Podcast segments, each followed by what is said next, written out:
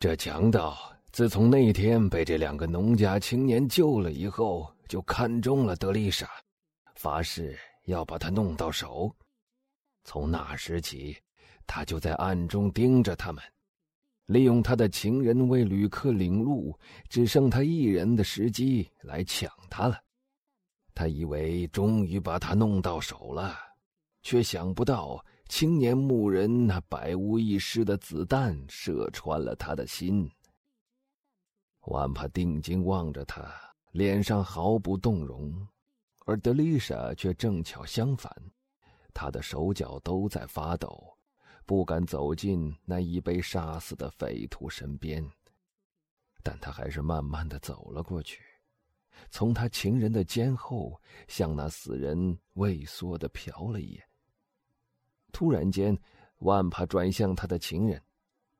啊啊！他说：“好了好了，你已经打扮好了，现在要轮到我来打扮一下了。”德丽莎从头到脚都穿着菲利斯伯爵女儿的衣服。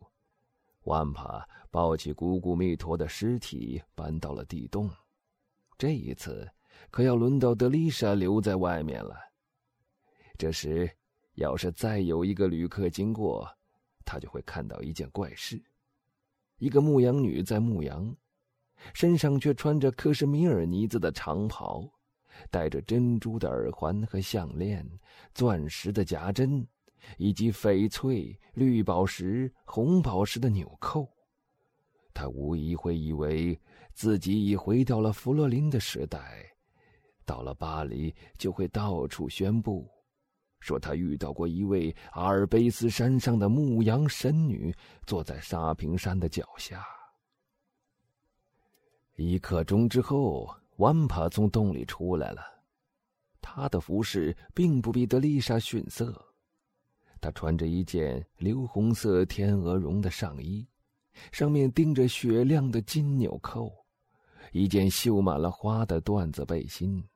脖子上围着一条罗马的领巾，挂着一只用金色、红色和绿色丝锦绣花的弹药盒，天蓝色天鹅绒的短裤，裤脚管到膝头上部为止，是用钻石纽扣扣紧了的，一双阿拉伯式的鹿皮长筒靴，和一顶拖着五色丝带的帽子。他的腰带上挂着两只表，皮带里拖着一把精致的匕首。德丽莎羡慕的叫了一声：“万帕穿上这套服饰，活像是里奥波罗伯托或许尼兹油画里的人物。”他把姑姑密陀的全副行头都借用了。那青年人看出这套服饰在他未婚妻身上所产生的效果了。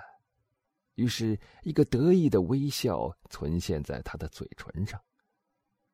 现在，他对德丽莎说：“你愿不愿意和我有福同享，有难同当？”“哦，是的。”那年轻姑娘热情的喊道。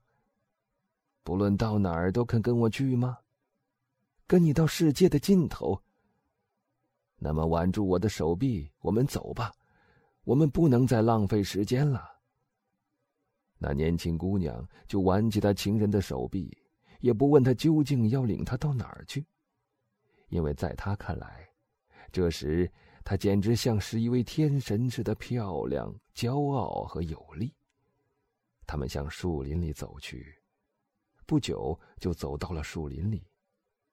山上的小径，万帕当然都是很熟悉的。所以他径自向前走去，一点都不犹豫。山上虽然没有现成的路，但只要看一眼树木和草丛，他就知道该怎么走。他们就这样向前走了一个半钟头，最后，他们走到了树木最茂密的地方，前面有一条小溪，直通到一个深深的峡谷里。小溪的河床是干涸的，万帕顺着这条荒僻的路走着，两边都是山岭，山坡上东一簇西一簇的长着松树，但看来这些松树似乎很难于繁殖。这条路倒像是维吉尔所说的通到阴曹地府去的火山口。德丽莎看到周围这一片荒废凄凉的景色，就害怕起来，紧紧的贴在他的领路人身上，吓得一个字都不敢讲。但看到他仍以平稳的脚步泰然自若的向前趟着，他也就竭力抑制住自己的情绪。突然间，约莫离他们十步远的地方，一棵树背后闪出个人来，用枪瞄准万帕。站住！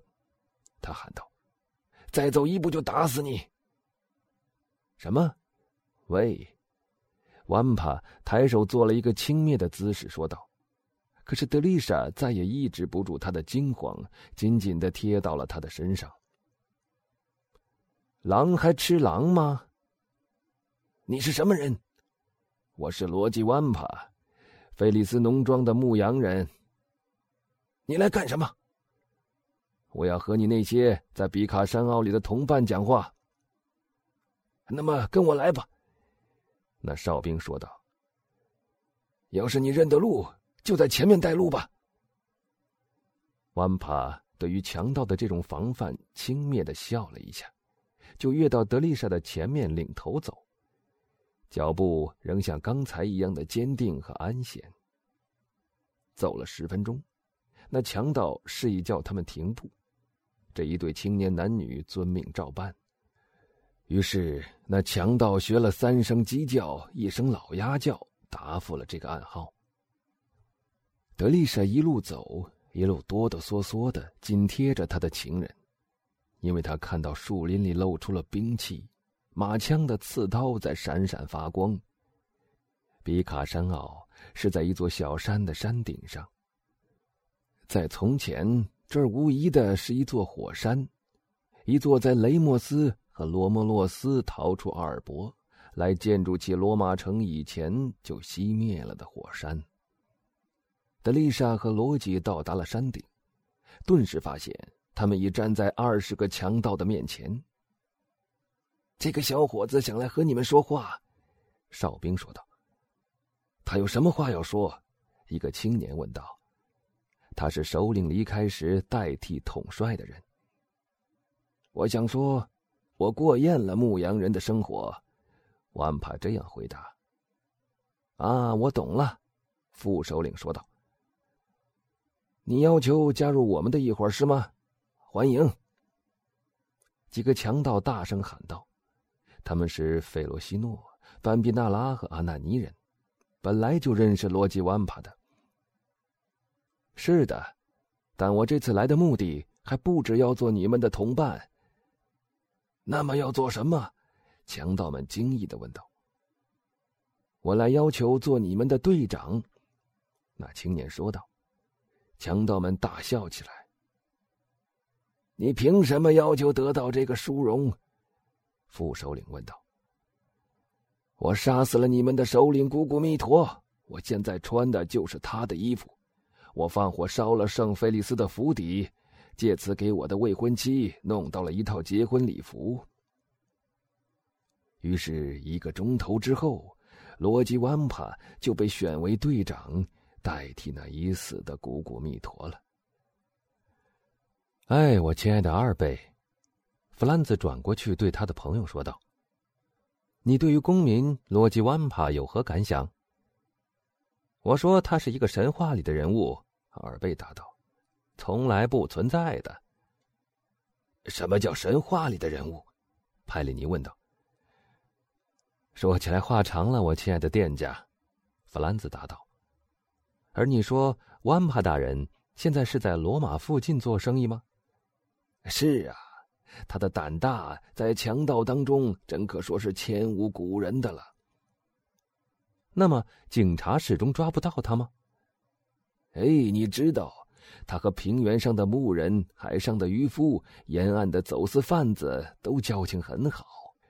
他们到山里去找他，他却在海上；他们跟他到海上，他却到了大洋里；他们再追他，他却突然躲到基利奥岛，加努地或是基督山这种小岛上去了。当他们到那儿去搜捕他的时候，他又突然在阿尔巴诺、蒂沃利或利西亚出现了。他对待旅客是怎么样的呢？什么？他的办法很简单，他根据离城的远近，限定时间为小时，十二小时或是一天，在这个时间内叫他们把赎金送出来。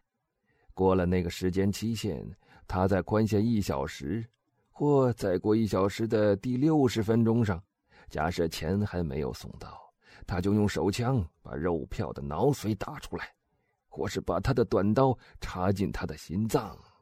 就算完结了。